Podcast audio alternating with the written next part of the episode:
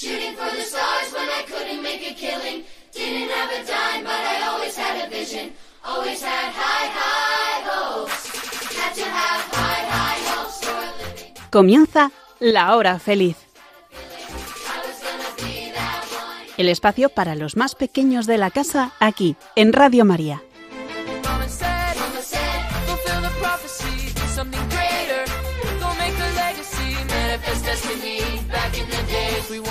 Everything. Muy buenas tardes, queridos oyentes de Radio María. Una tarde más nos disponemos a pasar una hora feliz. con mucho arte. Bueno, vamos a presentar a los que estamos en el estudio. Rodrigo Castiñeira Lorenzo. Ignacio Castiñeira Lorenzo. Berardo Castiñeira Lorenzo. Muy bien, tres hermanos. No tenéis más hermanos, ¿verdad? Sí, ¿Sí? un- uno que es chico que está en el cielo que se llama Santiago. Ah, ¿y hermanas? Dos. Dos. Coadonga y Miriam. Vamos a empezar este programa.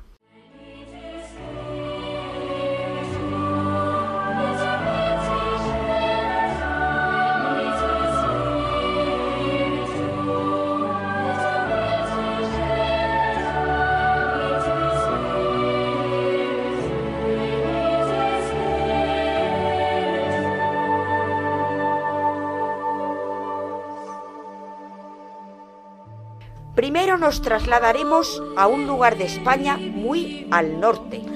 ¿Puedo decir cuál es? Pues si lo sabes. ¿Asturias? Sí, vamos a ir a Asturias. Allí conoceremos a la Escolanía de Covadonga. Después nos vamos a meter dentro de un... ¡Cuadro! Sí, nuestros oyentes pueden encontrar este cuadro del que vamos a hablar en el Facebook de La Hora Feliz. Y para terminar, vamos a volver donde empezamos, porque la poesía de hoy tiene que ver también con la Escolanía de Covadonga, porque será el himno a Nuestra Señora de Covadonga. En Asturias empezó la reconquista de Don Pelayo, Marta. Sí, sí, justo. Vamos a empezar con ello.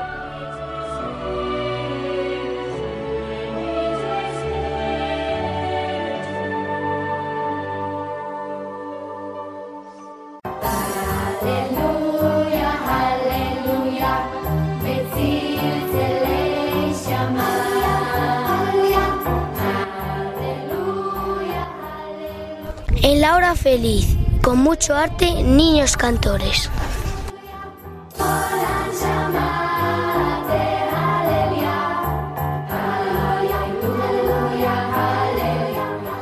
Así que vamos a viajar no solamente en el espacio, sino también en el tiempo, porque nos vamos al siglo VIII, hacia el año 700 y pico, a principios del siglo VIII. Por aquel entonces, casi el total de la península ibérica estaba ocupada por el califato musulmán de los Omeyas. ¿Qué es lo que había pasado? En el año 711 en España estaban los visigodos. Y ellos solo pensaban que si hubiera alguna lucha o alguna batalla o alguna guerra, sería que vendrían desde el norte. Pero no se podían esperar que desde África y en poquísimos años iban a venir los musulmanes iban a llegar hasta arriba conquistando toda la península ibérica. Toda no. Quedaba un rincón, ¡Asturias! el rincón de Asturias, porque aquello está rodeado de unas montañas muy altas. Fijaos si son altas que se llaman los picos de Europa. Bueno, pues allí el valiente de Pelayo se rebeló haciendo frente al invasor, que claro, como llevaban ya casi 100 años peleando, tenían unos ejércitos muy grandes y muy fuertes. En cambio, el pobre don Pelayo eran poquitos hombres y estaban allí en las montañas cerca de un pueblo que se llama Cangas de Onís. La cueva de Covadonga, un lugar muy difícil de acceder, pero que ellos conocían muy bien. Así que tenían unas ideas pensadas. Enterados los musulmanes que allí había unos que se resistían, dijeron, ¡buah! Esto va a estar chupado. Vamos allí con un ejército, aunque no sea muy grande, y nos vamos a merendar a esos poquitos que quedan en pocos días.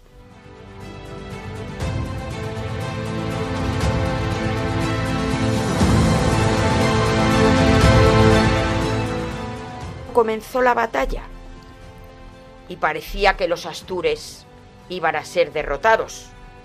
Pero hubo un, acontecimiento muy importante, porque en lo alto de la cueva, mientras estaban esperando su inevitable final, se les apareció la Virgen, la Santina, la Virgen de Covadonga, y les infundió valor.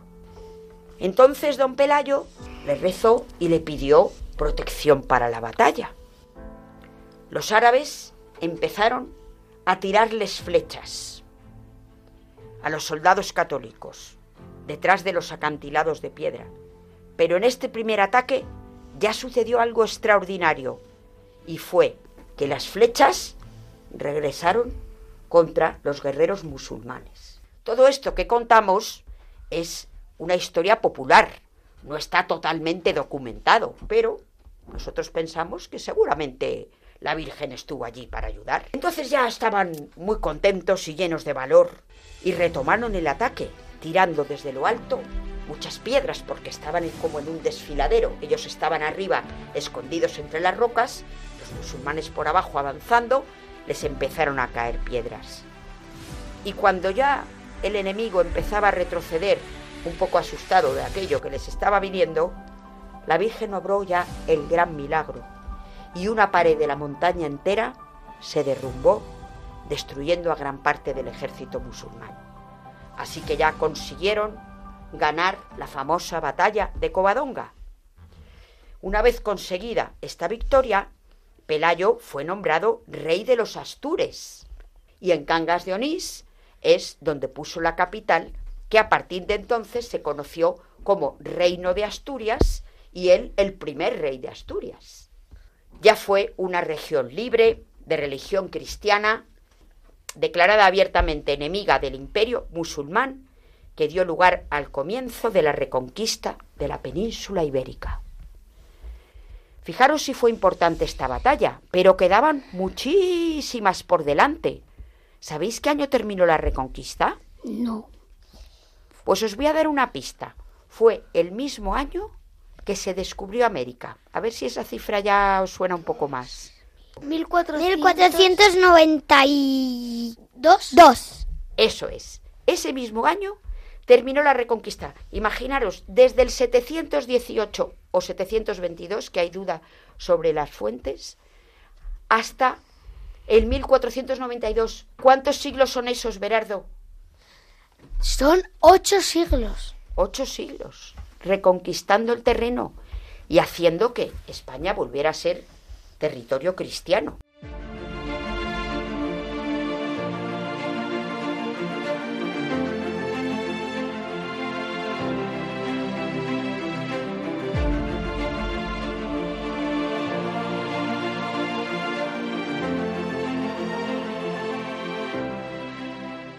Gerardo, cuéntanos cómo es la cueva de Covadonga y dónde está. La cueva de la Virgen de Covadonga se encuentra en las estribaciones del monte Auseba, y en ella está enterrado don Pelayo, y el que fuera su yerno, el rey Alfonso I. Un momento, ¿sabemos lo que es yerno? Mm, no. Si yo tengo una hija, pues el que sea su marido será mi yerno. Pues el yerno de Pelayo es el que está casado con su hija y fue otro rey que ¿cómo se llamó? El rey Alfonso I. Sigue, sigue. Está, como hemos dicho, en un precioso lugar montañoso, que también es un parque nacional, el primero que existió en España, declarado en 1918, coincidiendo con el duodécimo centenario de la conmemoración de la batalla de Covadonga. Después hablaremos más de este centenario. Justo debajo de la gruta hay otra cavidad por la que en una época de lluvias o de deshielo se desparrama el famoso chorrón del río Mestas, una espontánea cascada que cae en el pozón. Sigue tú, In- eh, Ignacio. Junto a la cueva se encuentra Colegiata de San Fernando, levantada sobre el primitivo monasterio excavado en la piedra caliza de los picos de Europa. La Basílica de Covadonga lleva más de un siglo reuniendo en este lugar a miles de peregrinos. O sea, que hay una cueva y también hay una basílica. Y todo eso rodeado de montañas, en un paraje precioso, desde que se puede subir a los lagos de Covadonga. Además de todo este paisaje y todos estos monumentos, allí hay desde hace unos años una escolanía. Vamos a conocer su historia. ¿Qué es la escolanía de Covadonga? La Escolanía de Covadonga es un coro de chicos con edades comprendidas entre los 9 y 16 años, que viven de forma interna en Covadonga y que bajan a estudiar cada día a Cangas de Onís. Fue creada por el obispo Benjamín Arriba y Castro en mayo de 1945. Covadonga es el lugar más querido de toda Asturias y uno de los más visitados de toda España. En el 2021 fueron 1.400.000 visitantes. Unos cuantos, ¿eh? ¿Qué objetivo persigue? La Escolanía de Covadonga trata de hacer más bellas las celebraciones del santuario. Cantan las misas de los sábados y los domingos, durante las celebraciones de la Semana Santa y en las fiestas importantes del año. Es un centro educativo católico. Busca el cuidado de los escolanos a partir de cinco pilares. Humano. Los chicos aprenden a ser mejores personas. Intelectual. Bajan a estudiar a los centros de estudio de Cangas de Onís, ya sea en el colegio como en el instituto. Musical. Los escolanos reciben una formación musical muy intensa. Espiritual. En la escolanía de Covadonga, los chicos viven el día a día envueltos en un ambiente cristiano. Comunitaria. Al ser internos, los escolanos pretenden vivir como una gran familia. Bueno, pues hemos conocido un poquito la escolanía. Les vamos a escuchar en una audición. Hoy no se trata cantos que son parte de la misa, sino que hoy vamos a escuchar el himno de Covadonga, justamente ese himno a la Virgen.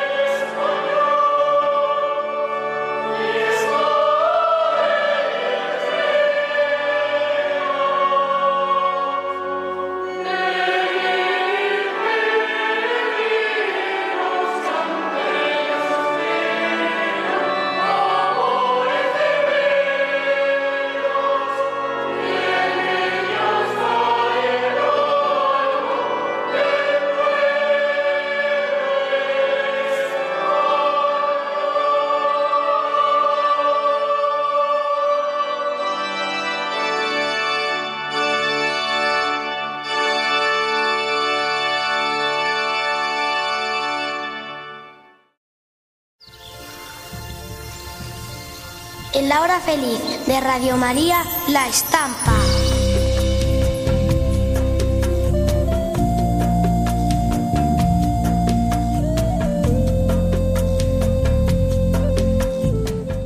Hemos dicho que los niños y los oyentes la pueden ver en el Facebook de La Hora Feliz. Es una estampa que no tiene nada que ver con esto que hemos hablado de Covadonga, pero también se desarrolla al aire libre.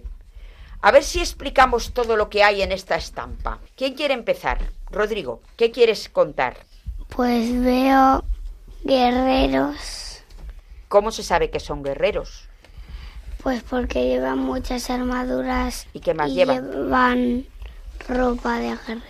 Era roja. ¿Y qué más llevan? ¿Llevan algún arma? Pues sí, un palo, vea dos que tienen unos palos y arriba tienen una bola.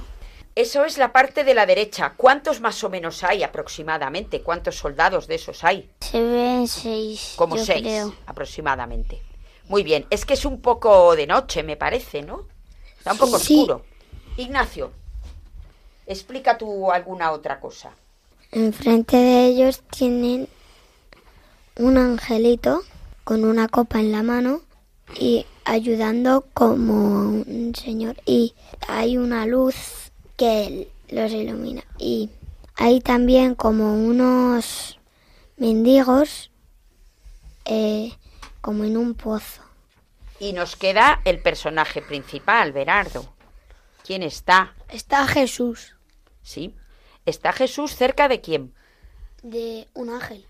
Tan cerca, tan cerca, que está casi apoyándose en él. Está apoyándose en él. Bueno, y con todo esto, ¿podemos llegar a saber de qué pasaje estamos hablando? A ver, Rodrigo. Eh, pues yo creo del que cuando estaban luchando y se les apareció la Virgen a lo para luchar contra los musulmanes. ¿Tú crees eso? Pues no, no tiene nada que Es ver. cuando mataron a Jesús. Mm, bueno, no es exactamente cuando le mataron. A ver, no cuando le mataron, sino cuando le pillaron el gordo de los olivos. Justo. A ver, Porque ahí está Judas bueno, bueno, primero vamos a ver. ¿Qué es lo que está haciendo el ángel? consolarle Está consolando a Jesús. ¿Os acordáis cuándo fue esto del huerto de los olivos? ¿Después de qué? Des- de, de la última cena. Sí. Y bueno, ¿y qué es, por qué tendrá ese ángel esa copa? Por- ¿Tú lo es- sabes? Es la copa de, vino porque Jesús sudó sangre. Entonces le ha, co- le ha cogido la sangre que ha sudado. Uy, podía ser así, pero no, no es así. Cuando estaba Jesús rezando, le dijo a su padre, Padre, si es posible, aparta de mí este cáliz. Eh, en su idioma, en vez de decir padre, dijo Abba. ¿Es verdad? Sí. Dijo, si es posible, aparta de mí este cáliz. ¿Sabéis qué dijo después de eso? No, pero que no se haga mi voluntad sino la tuya. Muy bien, eso es. Y entonces, Ignacio, eh, ¿qué es lo que hacía el ángel cuando bajó? ¿Sabéis lo que significaba la copa? Que, que iba a morir. Claro. Entonces la copa se la tuvo que beber, pero sin embargo el ángel le estaba... Consolando. Sí. Este cuadro representa el momento en el que Jesús ya había rezado al Padre. Los pobres que decía mm, Ignacio que eran mendigos, en realidad, aunque parezcan mendigos, ¿sabéis quiénes eran? ¿Quién? Los, Los apóstoles. apóstoles. Se habían quedado dormidos. todavía huye- no huyeron todavía, huyeron después, porque ¿quién se presentó en ese momento? Judas Iscariote. Judas Iscariote con quién? Los soldados. Con los soldados que venían a qué? A ¿A pillar a Jesús. A matar A matar no, no lo iban a matar, A llevarle a la cruz. a llevarle a que le juzgaran. Ellos, lo- ellos eran unos soldados que se lo tenían que llevar a donde les habían dicho que era a- al, al rey Herodes y a Pilato a que le juzgaran. Y ahí pasó un episodio importante que es que San Pedro dijo, sacó Sacó la espada, a él le cortó la oreja a quién? a un romano. Entonces Jesús cogió la oreja llena de sangre, se la colocó y estuvo curado. Y dijo: Por quien hierro hiere, por hierro muere. Estáis escuchando en Radio María Laura Feliz. con mucho arte. Vamos ahora a meternos en el cuadro. Una, dos y tres. ¡Adentro! Rodrigo, ¿dónde has llegado? Yo estoy viendo cómo se bebe el vino el ángel. Pues veo cómo el ángel lo tiene para dárselo a Jesús. ¿Y qué le, qué le dices a, a Jesús o al ángel? Dile algo. Que mm, yo te acompaño, Jesús. Muy bien, para que no esté solo, porque sabéis que los apóstoles se quedaron dormidos y el pobre Jesús se quedó solo. ¿Tú quieres acompañarle para que no esté solo? Sí. En el huerto, pues muy bien. A ver, Berardo, ¿tú dónde has llegado? Yo estoy en, en medio de Judas y los apóstoles. Estoy susurrando, estoy susurrándoles a los apóstoles, chicos, levantaos, levantaos. Y mientras pegándole muchas patadas muy fuertes a Judas. Sí. Sí. Bueno, bueno. ¿Y tú, Ignacio, dónde has llegado? Yo estoy al lado de Judas y le estoy diciendo que como no se arrepienta, irá al infierno. Bueno, madre mía. Pues no sabemos si Judas se arrepintió o no. Eso no se podrá saber. No porque se mató. Bueno, ya, pero no sabemos. A ver, se arrepintió, pero luego hizo otro pecado mortal, matarse. Pero aún así, sabemos que él se arrepintió y quiso devolver las 30 monedas que había cobrado, ¿no? Ya. ¿Sabéis que le dieron? Porque él, él fue y les dijo, ¿qué me vais a dar si os entrego a Jesús? Y ellos le dijeron, 30 monedas de plata. Y entonces se las entregaron en un saco, las 30 monedas. Y, las, y con las 30 monedas se fue Judas muy contento. Pero luego, cuando ya había pasado esto y vio cómo le trataban a Jesús, daos cuenta que Judas también quería a Jesús. Había tenido una muy mala tentación, pero él había escuchado con él, había rezado con él, había estado a su lado, había visto sus milagros. Entonces se arrepintió y quiso devolver las monedas a los que se las habían dado. Y, se- y no solamente se las devolvió, sino que se las tiró. Y fijaos, se les planteó un problema, porque no podían los judíos con ese dinero, no sabían qué hacer. Y finalmente, con ese dinero, compraron un campo para que fuera para enterrar a extranjeros, porque ese dinero estaba como manchado de sangre, porque había sido por la sangre de un inocente. Sabemos efectivamente que Judas murió con un pecado mortal, puesto que se suicidó. Pero nosotros no podemos saber si se condenó o no se condenó, porque la misericordia de Dios pudo haberle salvado si hubiera tenido un arrepentimiento muy grande. Y eso no se puede saber. Pero vamos a rezar porque haya sido así.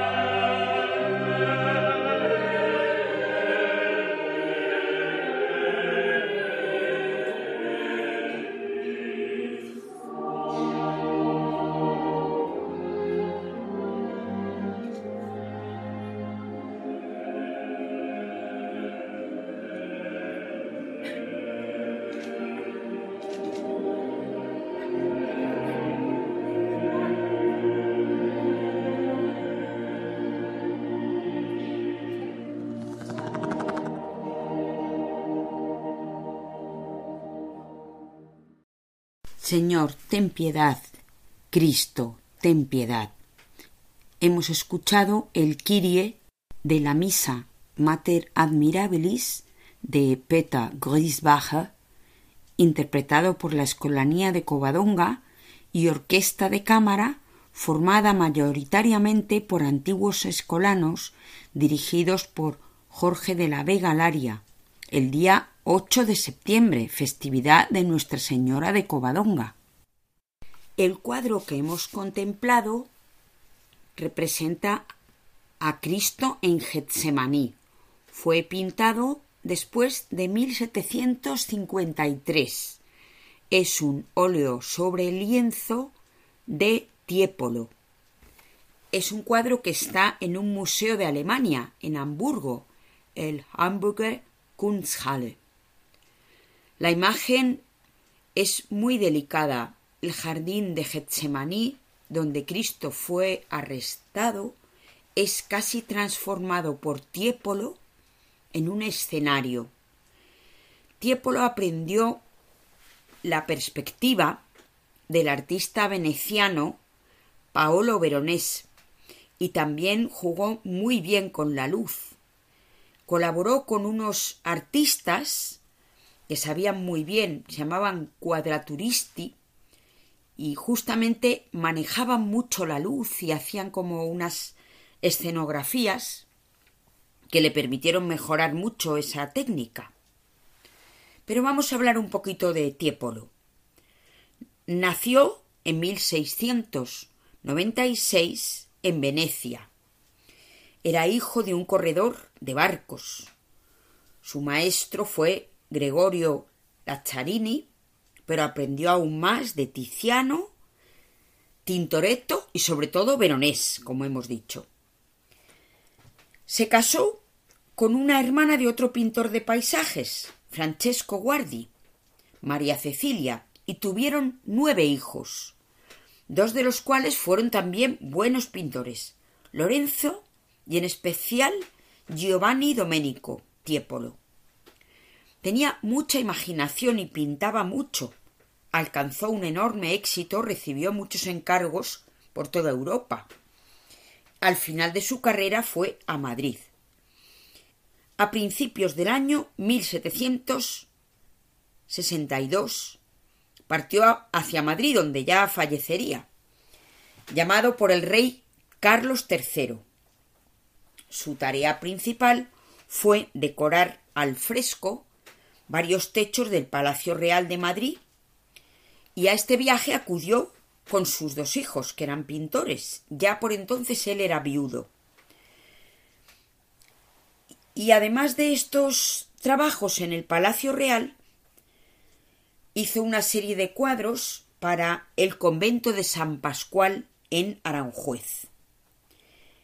Tiepolo murió de forma repentina en su casa de la plazuela de San Martín, en Madrid, el 27 de marzo de 1770, y fue enterrado también en esa iglesia, donde más tarde desapareció su tumba, porque la iglesia fue derribada y sus restos se perdieron.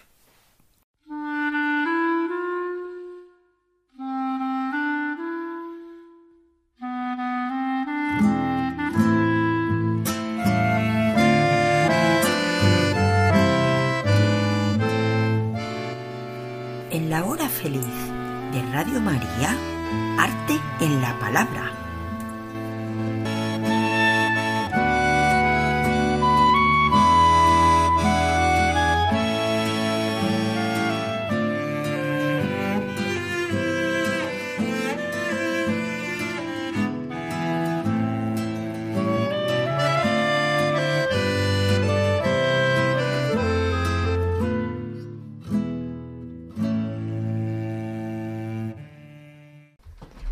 Como hemos explicado antes, Berardo e Ignacio nos van a recitar el canto que hemos escuchado a los niños de la escolanía, que es el himno de Covadonga. Bendita la reina de nuestra montaña, que tiene por trono la cuna de España, y brilla en la altura más bella que el sol. Es madre y es reina. Venid peregrinos, que ante ella se expiran amores divinos, y en ella está el alma del pueblo español. Dios te salve, reina y madre, del pueblo que te corona y entre cánticos que entona, te da el alma y el corazón. Causa de nuestra alegría, vida y esperanza nuestra, bendice a la patria y muestra que sus hijos tuyos son. Como la estrella del alba brilla, anunciando la gloria, y es el pórtico tu gruta, del templo de nuestra historia. Ella es el cielo y la patria, y el heroísmo y la fe, y besa el alma de España, quien llega a besar su pie. Virgen de Covadonga, Virgen gloriosa, flor del cielo, que aromas nuestra montaña. Tú eres la más amante, la más hermosa, reina de los que triunfan, reina de España. Nuestros padres sus ojos a ti volvieron, a una patria adivinó. Con tu nombre en los labios, por ti lucharon con tu amor en las almas, por ti vencieron. Bueno, qué bonito, ¿verdad? Claro, explica un poquito que la Virgen María, reina de la montaña, es que fue la que ayudó a empezar la reconquista y a que España fuera de nuevo cristiana. ¿Hay alguna palabra que no hayamos entendido? ¿Pórtico? El pórtico es como la puerta, como la entrada. Es el pórtico, tu gruta, del templo de nuestra historia. Lo que quiere decir es que la gruta de Covadonga, que es una cueva, es como también la entrada a la reconquista, porque es el templo de nuestra historia, la puerta, ¿entendéis? Lo compara. Aspiran, Aspiran, venid peregrinos, que ante ella se aspiran amores divinos. bueno, pues aquí lo que quiere decir es que ante la Virgen estamos como respirando, aspirar es hacer así. Amores divinos, porque claro, siempre que estamos cerca de la Virgen, ¿qué es lo que pasa, Rodrigo, cuando estamos cerca de la Virgen? Que rezamos Que rezamos y que estamos hablando con quién? con la Virgen. Estamos hablando con nuestra madre, la queremos mucho, entonces estamos muy contentos. ¿Qué más? A ver, otra palabra. ¿Qué es esto del alba? ¿Quién sabe lo que es el alba? Yo, ¿Qué? cuando el sol sale por la mañana. Muy bien, sí, sí, el alba, cuando amanece, muy bien, muy bien. Bueno, pues ya está muy entendido, ¿no? El himno de Covadonga. Pero vamos a hablar un poquito de cuándo fue cuando se compuso este himno. Hace un poquito más de 100 años. O sea, un siglo por ahí. Sí, en 1916 16. se estaba preparando ya el duodécimo centenario de los orígenes de este reino de Asturias, al que al principio del programa hemos estado contando. Y el obispo de la diócesis pensó en pedir al Papa que se hiciera la coronación. ¿Sabéis lo que es eso? No, sí, ¿Qué? que coronan a la Virgen de Covadonga. Pero todo eso hay que hacerlo de una manera importante. En este caso fue el mismo Papa el que lo autorizó. Para que se pueda hacer la coronación de una virgen, normalmente hacen falta ciertas condiciones. Primero, esa imagen tiene que tener como mínimo, mínimo, mínimo 50 años. Esta de la que estamos hablando tenía muchísimos más, desde luego. Además, tiene que ser una virgen que tenga una devoción por una zona, o sea, que haya mucha gente que lo conozca y que la quiera. Y además tiene que haber una comprobación de que se le han pedido favores y se los ha concedido la Virgen. Por entonces se decidió convocar un concurso para poner música a la letra de un himno que ya existía. El padre Restituto del Valle, que era un monje agustino, había publicado un artículo con este poema que habéis leído. Y entonces al principio este obispo, ¿sabéis lo que pensó? Encargarle a Tomás Bretón la música, un compositor muy famoso que ya había hecho óperas y zarzuelas. Pero pensaron que mejor este señor, Tomás Bretón, se quedara de presidente de un jurado y que se presentaran distintas músicas. Y el ganador fue uno que no se sabía su nombre, porque como pasa en muchos concursos, que se presenta no con tu nombre y apellidos. Por ejemplo, tú no dices, esta es la música que ha inventado Berardo Castiñeira, sino que te inventas un nombre. Por ejemplo, tú, Berardo, ¿qué nombre te inventarías para que no se supiera a quién eras? Imagínate un seudónimo que te gustaría que te llamase. The Biggest. The Biggest. Bueno, El mejor. el mejor. Bueno, pues el que se presentó y ganó, el lema era La Cruz de Oviedo. y su autor resultó ser Juan Ignacio Busca de Sagastizábal, que era de Guipúzcoa, maestro de capillo de la Basílica de San Francisco. Y el compositor dijo que para esta música se había inspirado en una canción que había escuchado por Santander. Escribió dos partituras y ¿sabéis lo que dijo a su mujer? ¿Cuál de las dos te gusta más? Y la que más le gustó a su mujer, esa fue la que se presentó al himno y que lo ganó. Se estrenó justamente el 8 de septiembre de 1918 durante la ceremonia de coronación de la Virgen de Covadonga y ante los reyes de España, Alfonso XIII y la reina Victoria Eugenia. ¿Por qué no la cantaría en ese momento la escolanía, que quien la cantó fue el Orfeón Obetense?